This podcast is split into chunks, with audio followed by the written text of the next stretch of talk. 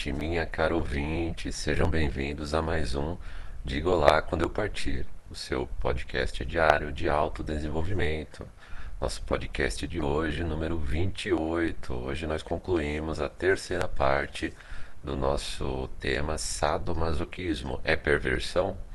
Da nossa série Conceitos de Psicanálise. Lembrando que no nosso site, o digaolá.net, Lá você pode enviar a sua mensagem de áudio diretamente pelo site, seja através do seu celular ou através do seu computador, desde que você tenha o um microfone e não precisa se identificar. Você também pode enviar a sua mensagem, a sua crítica, a sua observação, a sua história. Fale comigo através do e-mail digo lá quando eu partir, arroba gmail.com, tudo junto sem acento. No nosso site você também tem o link das plataformas de distribuição de podcast, das principais plataformas onde nós estamos também com o nosso material. Você também pode, através do nosso site, fazer uma doação de qualquer valor para a gente manter esse projeto. Vamos ser gratos qualquer valor que você queira doar. E também eu sugiro aos ouvintes que quiserem é, clicar na notificação do YouTube. Eu sou muito grato se você é, se inscrever no nosso canal no YouTube ou em alguma das plataformas, eu agradeço. Mas eu peço sempre que você, se possível, se cadastre no nosso site www.digolá.net. Basta você ir em qualquer post e você, na, no final da página, clicar em comentário e você, ao clicar em comentário, você vai ter a opção de receber, uh, de marcar lá uma caixa de opção para receber mensagens quando nós tivermos qualquer post no site.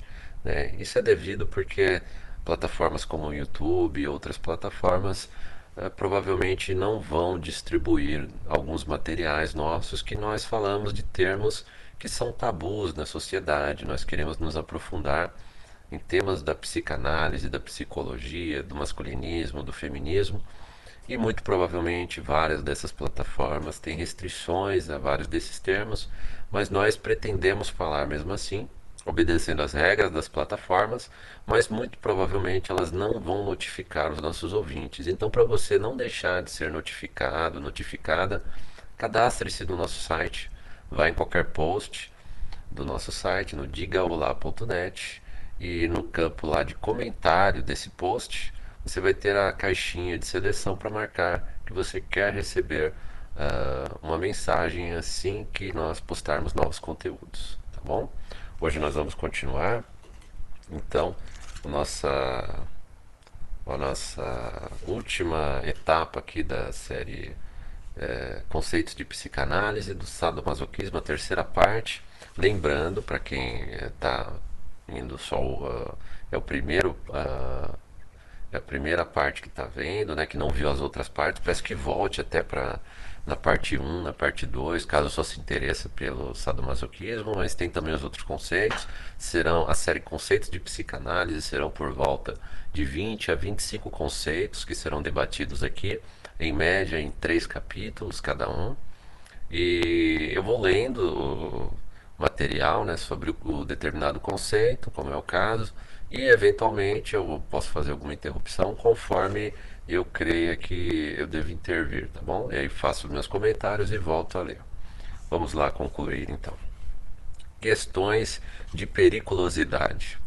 O fato de ser mulher não pode, aliás, o fato de ser mulher pode não se ajustar à ideia que fazemos de um serial killer, mas sem dúvida ela pode ser.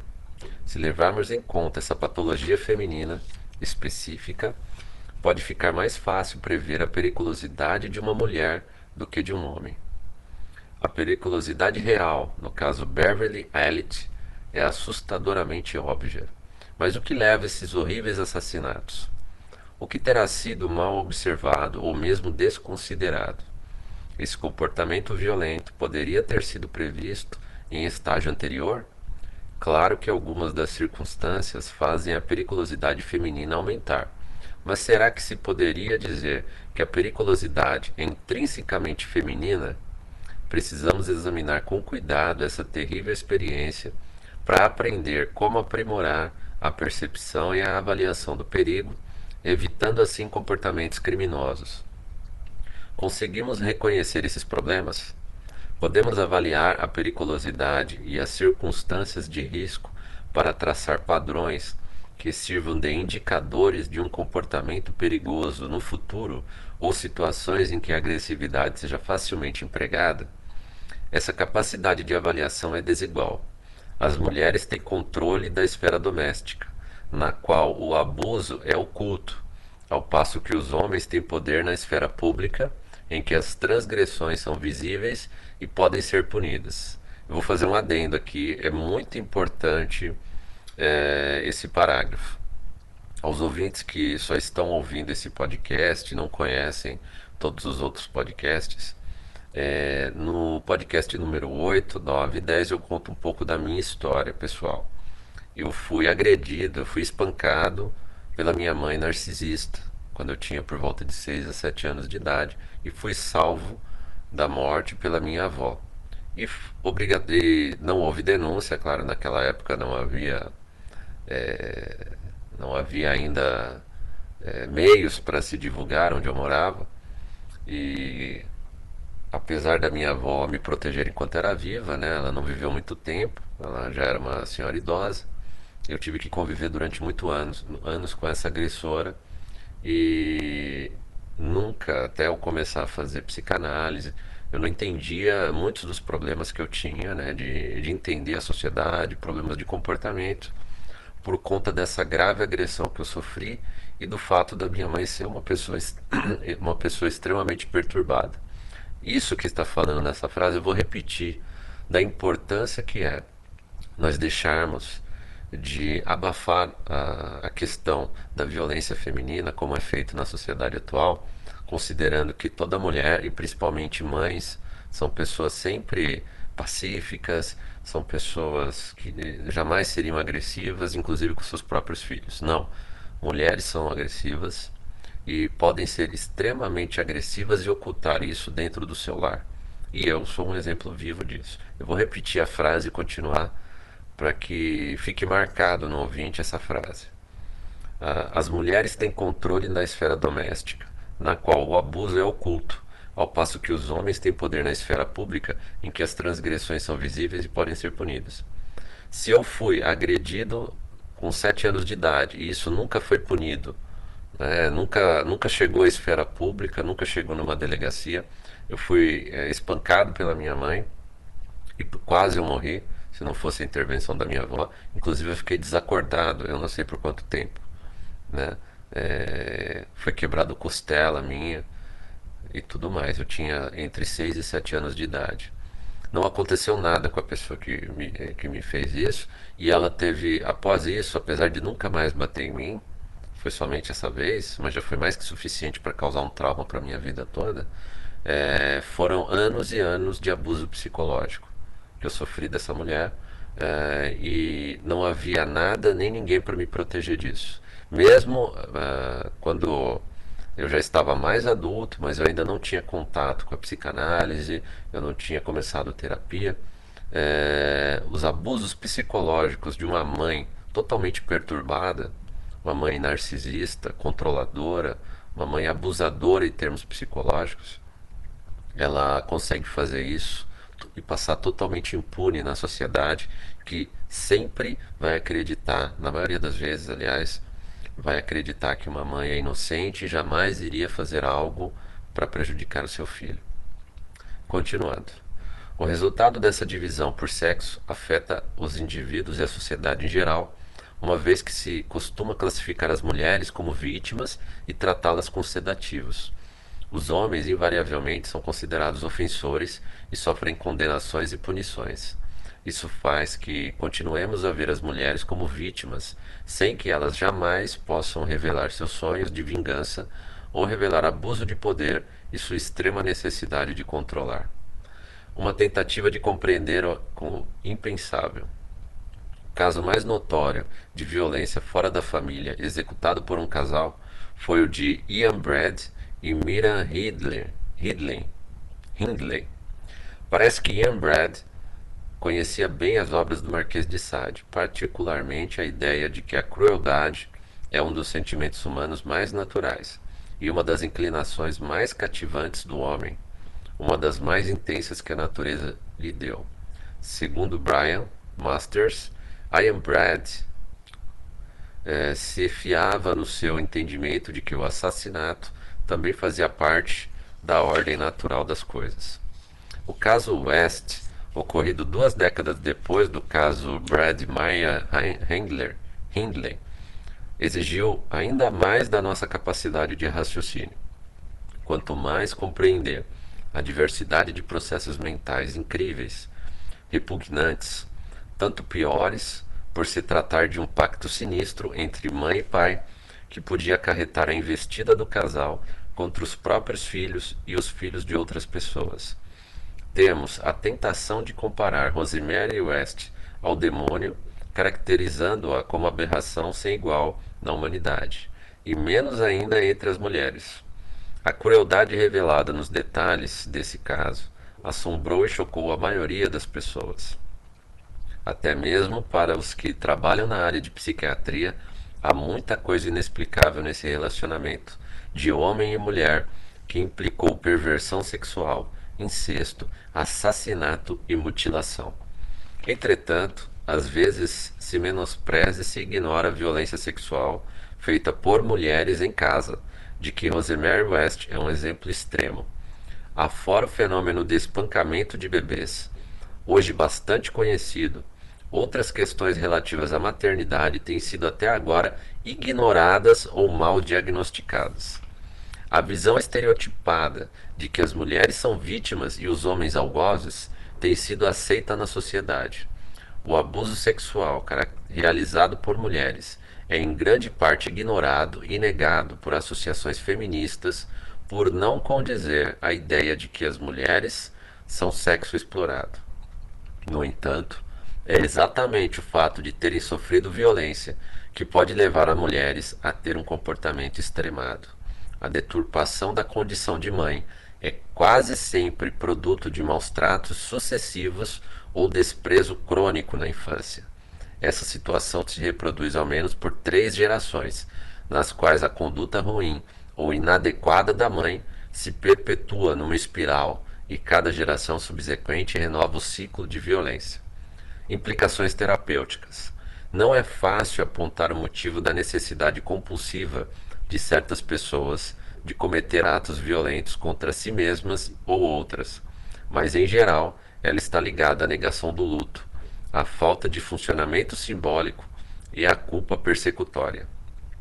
Todos os que trabalham com métodos psicanalíticos acreditam que só se, só se obtém mudanças internas duradouras com a psicanálise, que proporciona a compreensão psicológica do comportamento autopunitivo.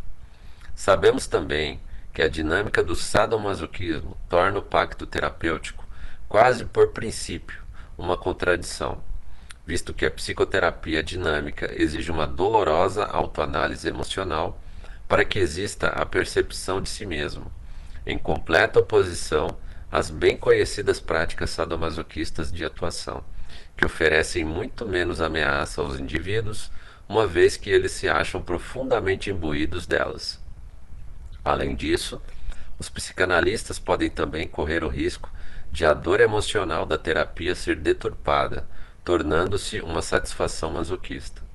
Alguns anos atrás recebi o seguinte pedido de uma mulher que precisava muito de terapia. Escreve em desespero, preciso de ajuda. Tenho 26 anos, seis dos meus filhos estão internados e mais um deve chegar nas próximas semanas, que acho que também perderei. Quero desesperadamente meus filhos de volta, mas reconheci que estou nessa situação porque fui violentada quando criança. Uma das minhas filhas foi violentada por um de meus violentadores. Tenho tido recordações, pesadelos e uma terrível depressão. Não suporto que o meu companheiro me toque. Reconheço também que meu relacionamento é muito brutal. Não quero mais isso. PS. Sofri violência sexual entre os 2 e os 12 anos e depois fui violentada com 17 anos. Minha mãe também me espancava nesse período. Essa carta veio de uma mulher que tinha sido acusada de apoiar e incentivar a violência sexual. Deixara a filha aos cuidados do seu padrasto, que havia abusado dela quando criança. Percebe-se a existência de um alto grau de identificação inconsciente com a filha e também de um sentimento de alta aversão, confirmado por suas relações sadomasoquistas e pela brutalidade com o próprio corpo. Isso constitui ainda outra categoria, em que o abuso é simultaneamente ativo e inconsciente. Em outras palavras, a mãe quase não se dá conta de participar de um ciclo no qual perpetua o seu trauma ao colocar a filha em situação idêntica àquela em que ela mesma sofreu, porque o trauma original, a violência contra ela e a mistura complexa de sentimentos decorrente disso tinha sido reprimido e voltou à consciência apenas quando se conscientizou da violência sofrida pela filha. Ela entrou numa terapia de grupo e só aí, com o apoio de outras pessoas com caso parecido, teve condição de reconhecer o seu comportamento abusivo. Naquele grupo, não havia possibilidade de ela se sentir julgada pelos outros. Ao contrário, achou muito esclarecedora e útil essa confrontação constante com a assimilação do seu senso de responsabilidade. A capacidade dela de mudança interna constante, por sua vez, deu às outras pessoas confiança da própria capacidade de transmitir coisas positivas. Coesão, união e solidariedade intensas foram resultado da terapia. Como alternativa de tratamento, a psicoterapia de grupo propicia vantagens específicas para vítimas e executores de violência sexual, já que no ambiente restrito do grupo o segredo e o isolamento dão lugar à sinceridade. As pessoas têm contato com as dores e a violência do passado e se conscientizam da necessidade de vingança, necessidade que alimenta a capacidade de elas, por sua vez, cometerem os abusos. No entanto, continua existindo o triste fato de que, quando se encoraja o tratamento das vítimas e todos se preocupam com o bem-estar delas, o mesmo não ocorre em relação aos ofensores, considerados produtos das forças do mal. Pode-se encontrar certo grau de sadismo e masoquismo em todos os relacionamentos sexuais. Se, por um lado, casos como o de Fred e Rosemary West são o polo extremo desse espectro psicológico, tendo apenas uma semelhança mínima com o abuso sobre o qual escrevi, Inúmeros participantes de outros casos precisam de ajuda e podem obtê-la. Os julgamentos morais simplistas não contribuem para aumentar a compreensão e dizem mais de quem julga que, de, que do julgado. Os rituais e os comportamentos sadomasoquistas são uma solução bem precária para uma dor psíquica insuportável. Podem proporcionar imenso prazer aos praticantes, mas à custa de uma intimidade verdadeira além de poderem os prejudicar seriamente. A sensação de liberdade, tão alardeada pelos sadomasoquistas, é desmentida pela suprema necessidade de controle e pela interminável repetição do mesmo enredo. Ao evitar a angústia e o trauma que predominam em sua vida, eles estão condenados a repetir o mesmo comportamento. As sementes do futuro sadomasoquismo, sejam os jogos consensuais, dos clubes, seja o pacto sinistro do violentador em série, são plantadas na primeira infância. É necessário destinar recursos melhores para auxiliar mães e bebês a escapar de parceiros abusivos, de modo que possam entender de algum modo na sua vida interior.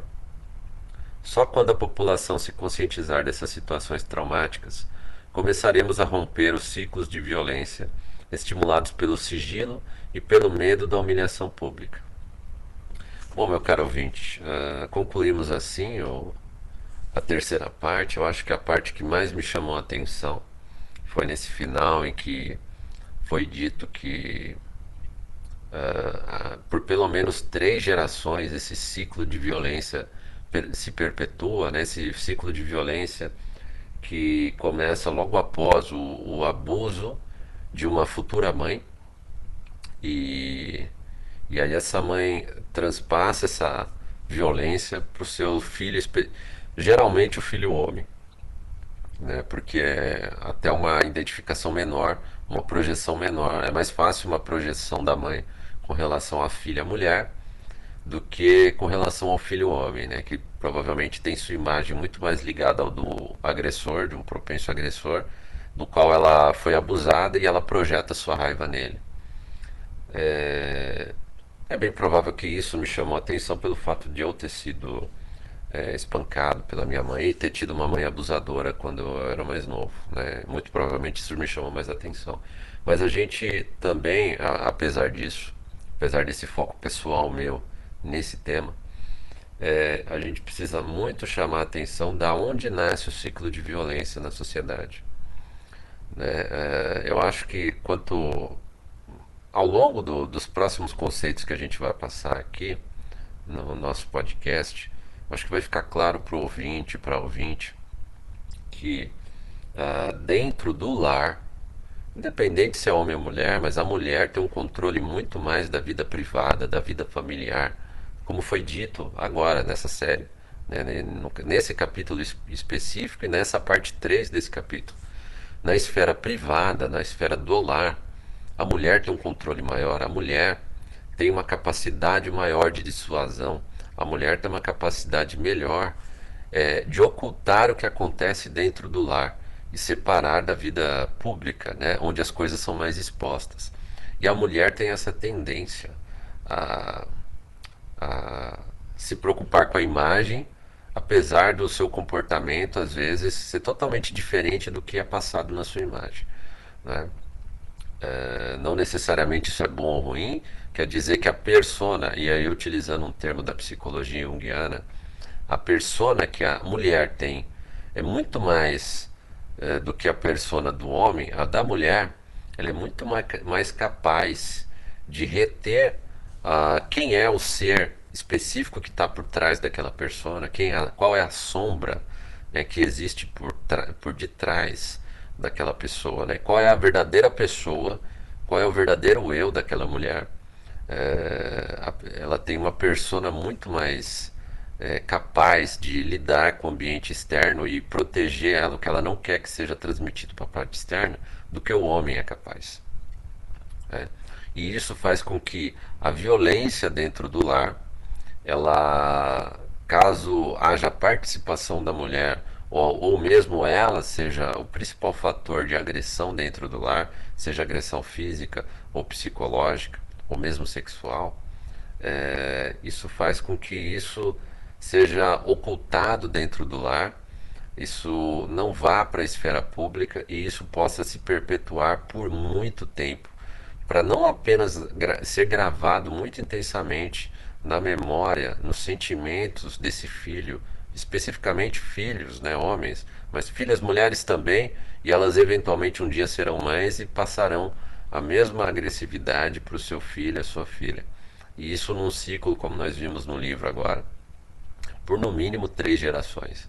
Né?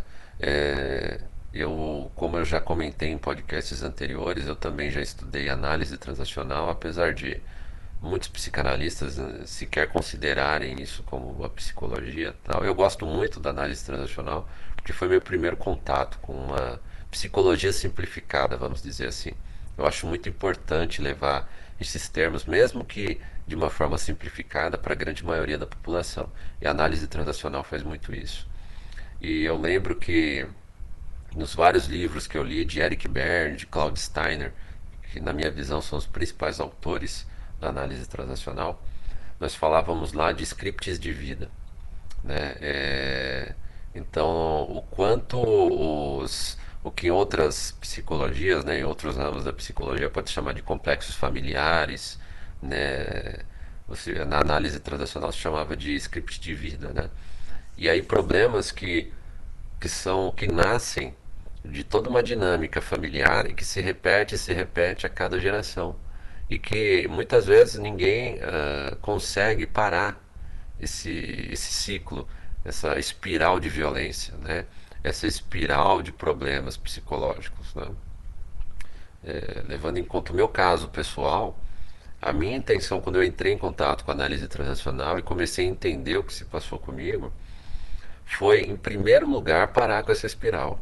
Né? A primeira coisa, antes de querer ter uma família, era a minha intenção inicial era e é não passar é, esse, todo esse complexo familiar do qual eu fui vítima, eu não me tornar um agressor, eu não me tornar uma uma, uma outra pessoa ativa a perpetuar essa mesma agressividade, né? cortar totalmente esse ciclo de agressividade. Eu acho que o primeiro passo que todos nós podemos dar é olhar para nós mesmos, para dentro de nós mesmos, fazendo uma terapia, né? ou procurando um, mesmo que não procurar um profissional de psicologia, psiquiatria, é, psicanálise, até porque é muito difícil hoje encontrar um profissional bom que não tente te ideologizar, né? não queira te doutrinar com a ideologia dele. Então eu entendo bem aquelas pessoas que têm uma forte resistência, é, porque eu mesmo eh, conheço raríssimos casos em, de profissionais não doutrinadores, não ideológicos, né? É, é, eu acho que o primeiro passo que a gente tem que fazer para nossa própria evolução espiritual e assim também a gente vai estar contribuindo para a evolução do mundo em que nós estamos e das pessoas à nossa volta é não perpetuar o ciclo de tudo aquilo de ruim que nós absorvemos da família de onde nós viemos, viemos, né? É, eu acho que pelo menos com relação a esse quesito eu consegui cumprir é, até determinada parte, né? Eu acho que é, razoavelmente bem e a partir daí sim eu posso pensar em, em ter uma família, em, em fazer parte de uma sociedade e tentar ajudar outras pessoas. A gente não pode ajudar outras pessoas se a gente mesmo precisa de ajuda. Acho que o primeiro passo é a gente acabar com essa espiral de violência e infelizmente nos dias atuais, devido a movimentos como o feminismo, nós temos uma grande dificuldade em que principalmente mulheres assumam a sua condição de responsabilidade na agressividade dentro das famílias e na perpetuação dessa espiral de violência que começa lá no âmago da família e é perpetuado, independente se a mulher foi uma vítima ou não, ela tem a responsabilidade de parar esse ciclo de violência, de buscar o seu autoconhecimento e parar esse ciclo de violência. E o que nós vemos no dia de hoje é uma vitimização da mulher que, mesmo com toda razão, sofreu violência, como eu sofri, eu, homem, sofri violência da minha mãe, violência psicológica e violência física. Né? Porém, não é justo comigo, com o meu autodesenvolvimento, com as pessoas à minha volta, que eu passe essa violência para frente. E, infelizmente, hoje, devido a movimentos vitimistas, especialmente o feminismo, nós vemos cada vez mais mulheres apesar de assumir a sua condição de vítima, não assumir a sua responsabilidade no seu autodesenvolvimento, encerrando ali esse ciclo de violência e não projetando-a sobre outras figuras, especialmente homens, porque isso vai fazer com que ela perpetue a violência, seja consciente ou, na maioria das vezes, inconscientemente, no seu próprio filho. Bom, meu caro ouvinte, minha cara ouvinte, depois desse desabafo final, que eu considero mais um desabafo do que falar de teoria, né? É, eu ainda vou escolher o próximo tema. Terminou o tema masoqui, sadomasoquismo hoje. Vou dar uma olhada ainda em qual dos próximos temas nós vamos lançar no dia de amanhã. Eu agradeço aqui a sua audiência. Lembrando que nós temos o site, o Diga Olá Quando Eu Partir. Aliás, o digaolá.net. Lá você pode enviar sua mensagem de áudio diretamente pelo site seja através do seu celular ou pelo computador, desde que você tenha um microfone e você não precisa se identificar. Você pode mandar seu e-mail através do digo lá quando eu partir gmail.com, tudo junto sem acento. Mande a sua história, é, mande sua crítica, sua consideração, fale comigo. No nosso site, no digolá.net, você também tem um link do nosso podcast nas principais plataformas de distribuição. Você também pode, caso queira, fazer uma doação, de uma contribuição de qualquer valor, está na página inicial do nosso site, seremos muito gratos. Ah, e eu sugiro, caso você queira receber um, uma mensagem de e-mail avisando dos no, nossas novas postagens, que você entre no nosso site, no digaolá.net, e faça um comentário em qualquer um dos nossos posts. Quando você for fazer um comentário, vai abrir uma caixinha de seleção com uma opção de receber um e-mail a cada nova postagem.